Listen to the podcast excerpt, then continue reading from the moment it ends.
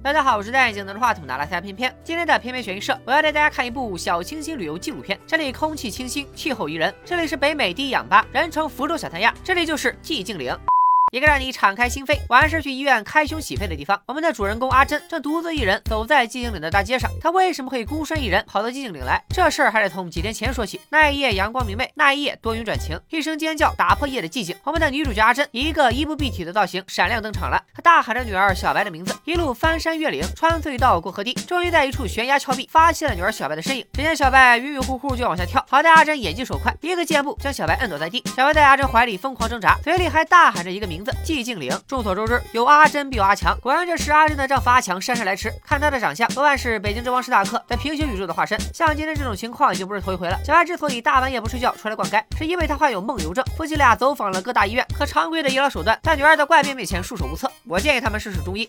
阿珍已经顶不住了，今天孩子能跳崖，明天就能跳社会摇，一定要把不正之风扼杀在襁褓中。他相信心病还需心药医。既然女儿心心念念着寂静岭，那就瞒着阿强带女儿去一趟。择日不如撞日，第二天母女俩吃完午饭就上了路，跟着导航一路向寂静岭驶去。阿珍无意中发现女儿的画作凌乱而狂野，漆黑的火焰将一座教堂团团包围。看得阿珍心烦意乱，他指责女儿乖宝别画了，妈妈怕。女儿也蒙圈了，表示不要男妈妈啊，不是，表示自己是个印象派。妈，你是不是三天没打我，想找个借口来炖竹子炒肉？说着就哭了起来。小白的哭声引起了路路边热心女。警的主意，他是阿珍去便利店购物的空档，试图和小白搭话，没想到吃了个闭门羹。阿珍此时也陷入僵局，他结账的时候发现自己的信用卡居然被冻结了，一着急都忘了加油站不能打电话，直接给阿强来了个夺命连环 call。原来阿强下班回家后，发现家里空无一人，怎么也联系不上阿珍母女俩，无意中看到了阿珍的谷歌搜索记录，在美国鬼域网上看到了寂静岭的信息，那可比天涯社区蓬莱鬼话精彩多了。说是这寂静岭又被称为不洁之城，一九七四年这里曾经发生过一场火灾，镇民们伤亡惨重，从此寂静岭就成了无人鬼镇。据说那场大火至今还在地下熊熊燃。烧，阿强怕阿珍带着女儿作死，这才出此下策，冻结了他的信用卡。从夫妻俩的对话中，我们才知道，原来小白并不是他们的亲生女儿，而是从孤儿院领养的。孤儿院就在寂静岭附近，所以说在美国领养孩子一定要三思，吸取隔壁孤儿院血淋淋的教训。I love you, Daddy. 阿珍不知道是吃错了药还是杠精上身，你不让我去，我偏要去。撂下电话就要继续上路。女警见状也没拦着，暗中记下了阿珍的车牌号。然后情况就突然鬼起来了，先是车载音箱突然发出刺耳的噪声，紧接着路中央凭空出现一道消瘦的身影。还好阿珍眼疾手快，狂打方向盘，一个逮下户，哎，就逮到了防护栏上。阿珍以头枪方向盘，昏了过去。大家都记一下这辆车的牌子啊，以后千万不要买，这车连安全气囊都没有。也不知道过了多久，阿珍从昏迷中苏醒过来，发现四周浓雾弥漫，天空中不断飘落的不是雾霾，也不是雪花，而是灰烬。最可怕的是，副驾驶的位置上空空如也，女儿小白居然不见了。阿珍赶紧下车呼喊女儿的名字，可周围连个鬼影都没有。阿珍这才注意到路边立着一块牌子，上面写着“欢迎来到美利坚五 A 级风景区寂静岭”。建国来了都说好，Make American Great Again。看来阿珍误打误撞，居然找对了地方。他顺着唯一的公路继续向前，来到了一座破败小镇。小镇里浓雾弥漫，PM 二点五严重超标。可阿珍也没出买口罩，只好一边高喊女儿的名字，一边往镇子深处走去。前方突然出现了一个小女孩的身影，一路闪现加急跑，消失在浓雾中。阿珍误以为是小白，立刻追了上去，一直追到了一处通往地下的通道。通道伸手不见五指，根本看不到尽头。正当阿珍在通道口犹豫要不要下去的时候，镇子里突然响起了非常恐怖的 BGM。天色随着诡异的 BGM 渐渐变暗，直至完全变得漆黑一片。阿珍一时间进退两难，只好壮着胆子用随身携带的打火机照明，继续向着通道深处前进。果然发现了一字小白的小女孩，可没想到对方几个极限走位，又把阿珍甩得连尾气都吸不到。没找到女儿，但阿珍转角遇到一位穿着防护服的老哥。老哥被挂在铁丝网上，身体早已高度腐烂，什么卤煮火烧漏了一地。可怕的是，他居然还在喘气。没等阿珍回过神来，转身又遇到了一群抽不到 SSR 的非洲光头，吓得阿珍拔腿就跑。画面太过恐怖，咱们用另一段视频代替吧。Ah, 这个阿珍奋力逃跑，还是被飞球们追上。也许是被阿珍欧洲人的气息震慑，飞球们纷纷灰飞烟灭。阿珍也因为受惊过度晕了过去。再次醒来时，发现自己又回到了浓雾弥漫的小镇。阿珍吓得也顾不上找女儿了，立马就往镇外跑，却发现镇的边缘是一处深不见底的断崖。就在阿珍蒙圈的时候，一名神秘女子无声无息的出现在阿珍背后。看她披头散发的，就叫她梅超风吧。梅超风说：“这座小镇被黑暗力。量控制了，谁都别想逃出去。”可算见着个大活人，阿珍赶紧向梅超风打听小白的下落。梅超风却答非所问，说：“我们都是失去了女儿的苦命人，大写人心中的邪念和仇恨。”让他们对小花伸出魔爪。他口中的那些人是指谁？小花又是谁？让咱们带着疑问继续往下看。当梅超风看到小白的照片时，情绪突然激动了起来，非说小白是他的女儿，说着还要抢小白的照片。阿珍被吓了一跳，赶紧扔下梅超风，独自离开。他沿着原路返回汽车，却发现女儿的画被人撒得满地都是，在驾驶座上放着一幅画，画上写着一个单词“学校”，这也许是一个暗示。但阿珍心里哪顾得上这个，赶紧给丈夫阿强打电话，没想到电话无人接听，汽车也打不着火。祸不单行，之前在加油站见过的女警，居然一路尾随跟来了寂静岭。他一看小。小白不见了。蒋大然以为阿珍是谋杀小白的凶手，当场就把阿珍铐上，正想和总部联络，却发现对讲机里一点动静都没有。细心的阿珍也发现女警挂了彩，原来和阿珍的遭遇如出一辙。女警在跟踪阿珍的路上也遭遇了车祸，醒来就发现自己到了寂静岭门口，这不巧了吗？这不是？这女警也是个铁憨憨，既然自己的车翻了，阿珍的车也打不着火，那就徒步将阿珍扭送警局。另一边，阿强担心阿珍母女俩的安危，也驱车来到了寂静岭附近。半路上收到了阿珍断断续续的电话留言，一时间心急如焚。没想到在必经之路上被警察老马拦住了。原来警方也收到了一条断断续续的留言，老马立刻带人前往寂静岭，在道路尽头发现了阿珍的车，可车里却空无一人。老马带阿强来到了寂静岭，然而他们看到的寂静岭虽然破败不堪，却气候正常，甚至还能看到黄昏的夕阳，哪里有半点浓雾的影子？看到这里，大家应该已经明白了寂静岭的设定。这片区域大致分为三重世界，第一重是现实世界，也就是阿强他们所在的正常世界，镇子破败不堪，空无一人。然后是表世界，这里浓雾弥漫，偶尔会出现几只怪物，它和现实世界是平行并列的，基本上无法产生交集。最后则是里世界，随着诡异警报响起，表世界就会切换为里世界，里世界里充满着腐臭和血腥，怪物横行。老马向阿强介绍起寂静岭的情况，原来他也曾经是这儿的居民。一九七四年，一场大火从旅馆开始，席卷了整个镇子，镇民死伤惨重，甚至有一半连尸体都没找到。另一边，女警带着阿珍往警局的方向走去，顺势说出了他逮捕阿珍的原因。原来就在两年前，有一个神秘男子将诱拐来的孩子扔到了寂静岭附近的矿井里，仗着这里人烟稀少，许多毁尸灭迹，所以女警误以为阿珍也是来杀人弃尸的。两人聊着聊着，突然发现来时的路居然凭空消失了，取而代之的是一处深不见底的悬崖。整个寂静岭地区就像是被人凭空挖走了一样，两人只好往回走。没想到在废弃停车场遭遇了一只会喷油的怪物，见到女警就口吐芬芳，射了他一脸。女警气的当然拔枪就射，殊不知自己错过了发财的良机。你想想，这么一只产油永动机，要是牵回家，四舍五入就是拥有了一座油田啊！啥？美国原油跌到负数了啊？那当我没说。阿珍趁着女警和怪物交火的空档逃之夭夭。他回到镇上，顺着路牌，终于找到了学校。学校里破败不堪。阿珍在教务处的办公桌里找到了一枚手电，找不到女儿，反倒是遇见了三个穿着防护服的人。他们的防护服和之前阿珍在里世界里看到的卤煮大哥一模一样。阿珍当然撒腿就跑，路过一间教室，发现其中一张课桌上被人刻下了一个单词“早”啊，不是呃女巫。书桌里的作业本上赫然写着小花的名字。小花不就是梅超风的女儿吗？她和女巫有什么关系？咱们暂且按下不表，接着往下看。只见教室门外蓝衣小女孩的身影一闪而过，阿珍误以为是女儿小白，再次追追了上去，一直追。到了厕所里，虽然没找到女儿，但是在最后一个隔间发现了一具被铁丝网吊着的尸体。这个人肯定不是老八。阿珍发现尸体嘴里吊着一块木牌，他强忍着不适取出木牌，获得了新的线索。阿珍刚要出门，没想到迎面就撞上了那三个神秘人，一下又被憋回了厕所里。三人在门口一顿叮咣乱踹，就要破门而入。突然警报声再次响起，神秘人带来的小鸟也在笼子里上蹿下跳。三人也顾不上阿珍，拎起鸟笼拔腿就跑。其实这三人都是人类，小鸟和警报声一样，都能起到预警作用。果然天色再次变暗，比世界再度降临。隔间里突然冲出个伏地魔，估计是冲出来的时候太猛了，他。先试图用前列腺刹车，估计是前列腺刹不住了，又开始用舌头触地，试图利用舌苔的摩擦力停车。这一套操作看得阿珍头皮发麻，当时就想起了一个成语：逃他妈的！他用尽吃奶的力气想要逃走，没想到楼道里早就爬满了巨型屎壳郎。刚刚的三位老哥已经被屎壳郎团团包围，阿珍只好绕道，却在一处钢架上看到了惊人的一幕。这个小女孩是谁？为什么和小白长得一模一样？还没等阿珍想明白，她就从铁丝网的裂缝中掉了下去。与此同时，阿强和老马也找到了学校里，可他们眼中的学校虽然破败不堪，却没有半点阴森恐怖的气息。即便阿珍和阿强来到了同一个地方，身处不同宇宙的他们还是见不到彼此。阿强一无所获，但他始终觉得老马有所隐瞒，于是夜闯警方档案室，终于找到了寂静岭的档案。档案中居然夹着张照片，照片中的小女孩名叫小花，居然长得和小白一模一样。阿强的心里咯噔一下，立刻给领养小白的孤儿院打电话。此时在里世界，阿珍从钢架坠落，摔得够呛，更惨的还在后头。只见屎壳郎的海浪卷土。重来，浪潮裹挟着一位巨汉，手持三米长无尽古刀，所到之处群尸拜服。啊，他不是没有屏障起灵，而是你们的梦中男友，生化为其灵魂 NPC 三角头三哥。就在阿珍放弃求生的同时，他的队友女警终于断线重连了。女警一把拉起阿珍，两人躲到了杂物间里，总算是混到了里世界时间结束。眼下寂静岭也出不去，两人只能跟随木牌的指引，来到镇上唯一的旅馆。没想到他们居然不是旅馆唯一的访客。大厅里，梅超风正和一个红发女子打架，见到阿珍来了，梅超风立马撤退。这个红发女子就叫她大波浪吧。女警无意中在幺幺幺号房间的储物格里发现了一幅。画画上一位女巫正在被处以火刑，看来他们要找的线索就在幺幺幺号房间。可他们找遍了整个旅馆，愣是没找到幺幺幺号房间。而大波浪一直在旁边催促，说这里离教堂太远了，只有教堂才能隔绝黑暗。此时，一幅焚烧女巫的画吸引了阿正的注意，这幅画恰好和女警发现的画能对上。原来幺幺幺号房间就藏在画的背后，看房间号就知道，里头住的不是 FF 团成员，就是打了几十年光棍的老魔法师。可没想到房间里啥也没有，只有个大窟窿。众人通过窟窿钻到隔壁楼里，阿珍这才如愿见到了那位蓝衣小女孩。没想到小女孩还是个替身使者。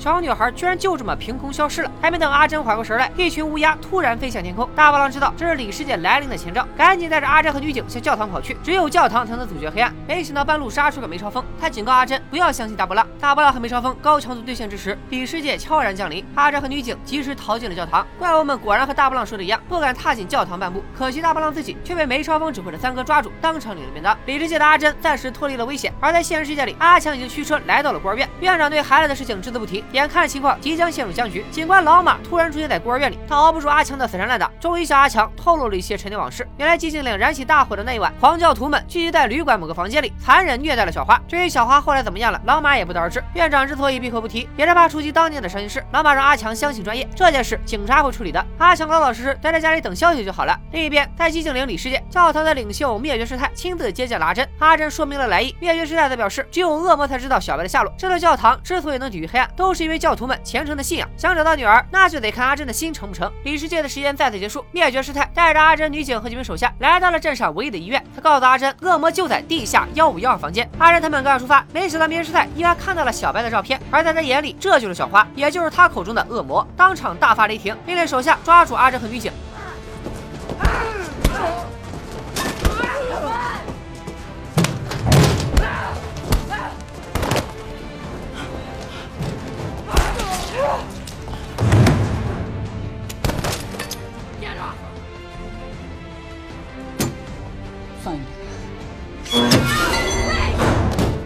女警留下断后，阿珍则在他的掩护下前往地下。可女警手枪里的子弹早就用光了。看到阿珍安全逃脱，他也放弃了无谓的抵抗，被灭绝师太愤怒的手下打倒在地。另一边，阿珍顺利来到地下一层，凭借记忆向着幺五幺二房间进发。没想到转角遇到爱。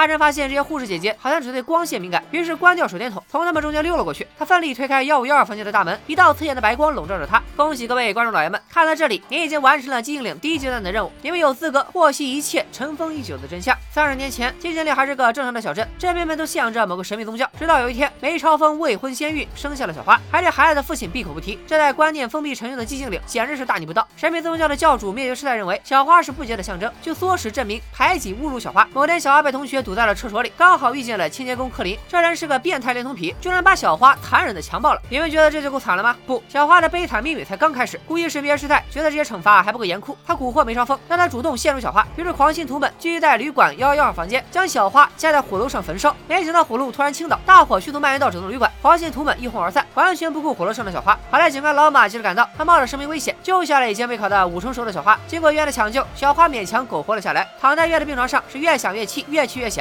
终于一气化三清，斩三尸成圣，分裂出了蓝衣小女孩、邪恶小花和代表光明面的小白。怨恨使得邪恶小花的力量格外强大，他将整个寂静岭从现实世界中分割出来，装进了他做出的小世界里，也就是我们说的表世界。邪恶小花一直留在寂静岭，折磨那些伤害过他的人，而小白则被送到了现实世界里的孤儿院，后被阿珍夫妇收养。阿珍进入寂静岭之后，先是遇到了一群飞球，这些飞球就是小花的同学们，铁人厂里的喷油罐，没有四肢，却能够喷出剧毒液体，它们象征着小花收到的谣言和辱骂，也可以将它解读为小花被束缚在火炉上产生的绝望和愤怒情绪的具象化。后来阿珍在厕所里遇到的伏地魔，其实就是强暴小花的新员工克林，他的双脚被高高吊起，只能通过用爬行艰难移动，而每移动一寸，他的小沟沟都会被粗糙的地面大力摩擦，这就是小花对他的惩罚。后来出现的三角头，则是寂静岭系列的经典怪物，人称社会我三哥，在本作中算是小花仇恨的化身。而酒店幺幺二房间正是三十年前焚烧小花的行刑地，医院走廊里遇见的护士姐姐，则是三十年前照看过小花的护士。他们之所以蒙着面罩，是为了阻挡火灾造成的煤灰。阿珍一路上发现的线索，也都是小花留下的，为的就是让阿珍设身处地去经历小花当年的遭遇，与小花产生共情。阿珍终于了解了全部真相。而此时教堂里也热闹非凡，因为狂信信徒们找到了被梅超风藏起来的小白，他们将重演三十年前的仪式。按照灭绝师太的说法，助纣为虐者也将受到火刑。于是可怜的女警首当其冲，被烤成了焦炭。正当他们即将对小白下毒手时，阿珍出现了，她将真相告诉那些狂信徒们，他们所信仰的其实是邪教。灭绝师太恼羞成怒，当场就给阿珍来了个透心凉。没想到非但没杀死阿珍，反而将隐藏在她体内的邪恶小花放了出来。在阿珍的帮助下，邪恶小花终于进入了教堂，前方高能，保护我们把兄弟打在弹幕上。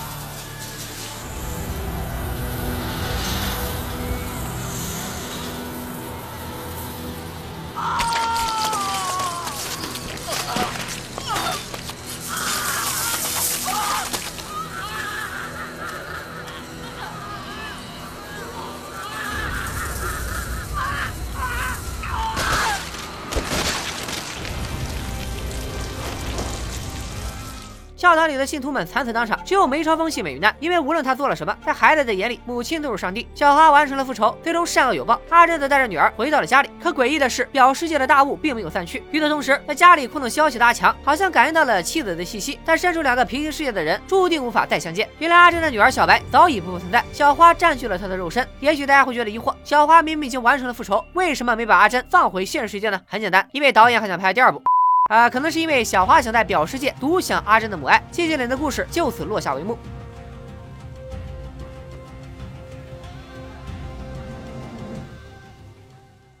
这部电影应该算很多观众的童年阴影。当小花成功复仇时，大家甚至能从心底产生一种快意。一方面，虽然小花的手段简单粗暴不合理，但正义总算得到了伸张；另一方面，这种快意来自于从价值观上可以和小花站在同一边，真是太好了而松一口气。电影里很少有传统恐怖片中慵懒的 jump scare，以至于长大后的我们再去看这部电影，会有一种就这的错觉。其实不然，随着我们年龄的增长，一方面阅历大大增加，另一方面我们的想象力对事物的感知力却减弱了。我们小的时候之所以会被吓到，其实不光是因为心理承受能力差。刚刚在弹幕里打护体和高能的小伙伴都老大不小了，心理。承受能力也没见有多强嘛，永远无法散去的浓雾，浓雾里若隐若现的怪物，耳边传来的窃窃私语，以及满嘴宗教言论，大呼小叫，就是不好好说话的镇民，共同构建了寂静岭的神秘氛围。其风格和近年来翻红的科苏鲁文学如出一辙。寂静岭三十年前的真相，三重事业的设定，以及寂静岭怪物的原型，我已经在剧情解说里穿插着讲完了。而接下来的内容相对枯燥，有兴趣的观众老爷们不妨接着看下去，或许能够加深你对这部电影的理解。寂静岭的导演克里斯多夫甘斯，其出道处女作《死灵之书》就是专攻宗教类和神秘学相关的的恐怖片，所以在寂静岭中也。能发现大量的宗教元素。首先是影片中出现过的三种十字架。影片一开场，阿珍救下了即将跳崖的小白。我们可以看到，远方的山顶有一座巨型十字架。为啥不是好莱坞，也不是摩天轮，偏偏是个十字架？这简直是在明示这部电影将夹杂大量宗教隐喻。这下没人再说我过度解读了吧？然后是阿珍在里世界遇到的卤主哥，他被挂在铁丝网上，摆成了十字架的造型。从他身上的防护服来看，基本可以确定他也是教徒之一。这里也在暗示故事内核会和基督教有关。最关键的是第三个十字架，也就是寂静岭神秘宗教的图腾。从整体的设计风个来看，是耶路撒冷十字架和朱利安十字架的。变体耶路撒冷十字架的四个小十字，寓意为福音从耶路撒冷传向地的四极，也象征着耶稣的伤口。而朱利安十字架每一端代表世界的四个角落，十字架中间的环形也有讲究。在基督教的文化传统中，圆圈与十字架结合，代表天空与大地。比如凯尔特十字架，横竖交叉处就有象征着永生的圆环。可神秘宗教的十字架中间却是六边形，而且神秘宗教的信徒祷告时跪的位置也很特殊。灭绝师太置身六边形中央，四位信徒分列两边。再联系阿仁在学校里看到的画作，最后一幅名为 God，画的却不是上帝，而是灭绝师太。答案呼之欲出，原来信徒们信仰的压根不是什么神，而是灭绝师太他自己。觉得合理的小伙伴可以把合理打在弹幕里；觉得我在胡扯淡的小伙伴可以给我一键三连，以示对我的惩戒。当灭绝师太无意中发现阿珍的女儿就是恶魔小花以后，命令教徒们把阿珍和女警当场拿下。他指向阿珍的手势非常别致，我查了一下，和撒旦教的手势完全一致。这下好了，妥妥的邪教啊！顺带一说，除了三处十字架之外，片中还在特别醒目的位置出现了圣经中的段落。阿珍带着小白出发前往寂静岭，途径一块书本形状的巨型广告牌，上面写着：“岂不是我们要审判天使吗？岂不是教徒要审判世界吗？”这句话出自《圣经·多林格情书》，原文是：呃，你们肯定不感兴趣，我就不念了。这句话预示着阿珍母女俩的悲惨命运，他们将被狂信徒审判，同时也剧透了影片的结局。自以为正义的狂信徒们，也终将因暴行受到审判。阿珍进入寂静岭学校的时候，在这背后的门框上也有一行字，翻译成中文的意思是：恨无一人的必被定罪。一般正经学校墙壁上的都是什么“学而时习之，不亦乐乎”或者“逆水行舟，不进则退”类似的励志名言。那么这句话很明显就是写给观众看的。这句话出自《圣经·旧约诗篇》，在此暗示了那些自以为信仰上帝的人的命运。小花则作为上帝的代行者，对狂信徒。们降下神罚，小花成功进入教堂，血腥屠杀即将开场。我们可以看到，在阿珍背后烧死女巫的画作有一行拉丁文：“主全能神，一切胜利都依靠你手。”这一经文反映出神秘宗教的倚仗，教徒们认为所有行为都是正当合理的，因为他们受到了神的指令。殊不知，他们心中的神其实是全力维护自己统治地位的灭绝师太。让我们再回到阿珍第一次进入旅馆的时候。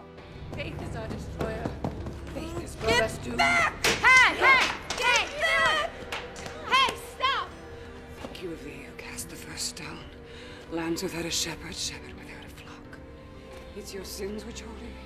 我第一次看到这一幕的时候就觉得很奇怪，一般女生打架不都是扯头发吗？为啥这俩人要隔得远远的扔石头，远程攻击吗？经过查阅资料，我才知道这是以色列的刑罚之一——实刑。圣经中就有很多罪责应当被处以实刑。约翰福音八章里就有这么一段故事：众人将一位犯奸淫的女人带到耶稣的面前，问他是否要处以实刑。其实这群人是在试探耶稣，如果他同意了，那他的行为就违反了罗马的法律，他们就去罗马法庭告发耶稣；如果耶稣不同意，那他就违背了旧约的量刑准则。看似陷入了一个逻辑悖论。结果你们猜耶稣怎么说？耶稣说：“你们中间谁是没有罪的，谁就可以先拿。”拿石头打他，那群人当场就傻眼了。他们要是扔石头了，那就违背法律；不扔就违背旧约，只好骂骂咧咧的就溜了。后来耶稣赦免了这位女人，并告诫她不要再犯罪。这个小故事是不是和精灵的主线完全一致？那群狂信徒就是故事里看热闹的人，而犯罪的女人可以是小花，也可以是小花的母亲梅超风，甚至是阿珍，因为他们在教徒眼中都是有罪的。狂信徒们滥用私刑，严重违背了世俗世界的法律，但宗教信仰让他们无所畏惧。可惜他们的行为早已离弃了神，却自认为是无罪之人，最终给自己带来了灾祸和审判。说来最讽刺的是，小花因为是私生女，还被神秘宗教视为不洁之人，甚至遭受迫害。然而圣经中，圣母玛利亚诞下耶稣，同样也是未婚先孕。要是让他们这群人见到圣母玛利亚，那他们的神岂不是要被扼杀在襁褓中？一众梅超风在片中说：“我们的信仰是我们的掘墓人。”导演讽刺的不只是基督教，而是对所有宗教的现状感到担忧。但凡有宗教信仰的地方，必然会出现狂热信徒，因为人类本身最擅长的事情，除了互相争斗，就是走极端。信仰固然自由，可是当宗教和世俗法律之间出现冲突，该怎么解决？这些都是寂静岭恐怖片的外壳之下着重探讨的社会话题。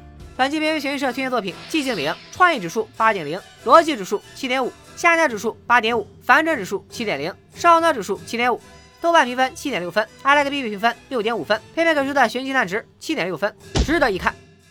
本期编剧悬疑社又写了将近一万字，就算我肝还挺得住，嗓子也快冒烟了。我也知道做一期悬疑社的时间和精力，够做好几期短的烂尾吐槽的，而那样做收获的流量却反而是悬疑社的几倍。但是没办法，谁让咱们好这口呢？这是硬骨头，总得有人去啃。本阿拉斯加都不啃，谁还会去啃？所以也请大家动一动你们性感的小手，多多支持一下编剧悬疑社吧。你们的支持就是我继续啃下去的最大动力。拜了个拜。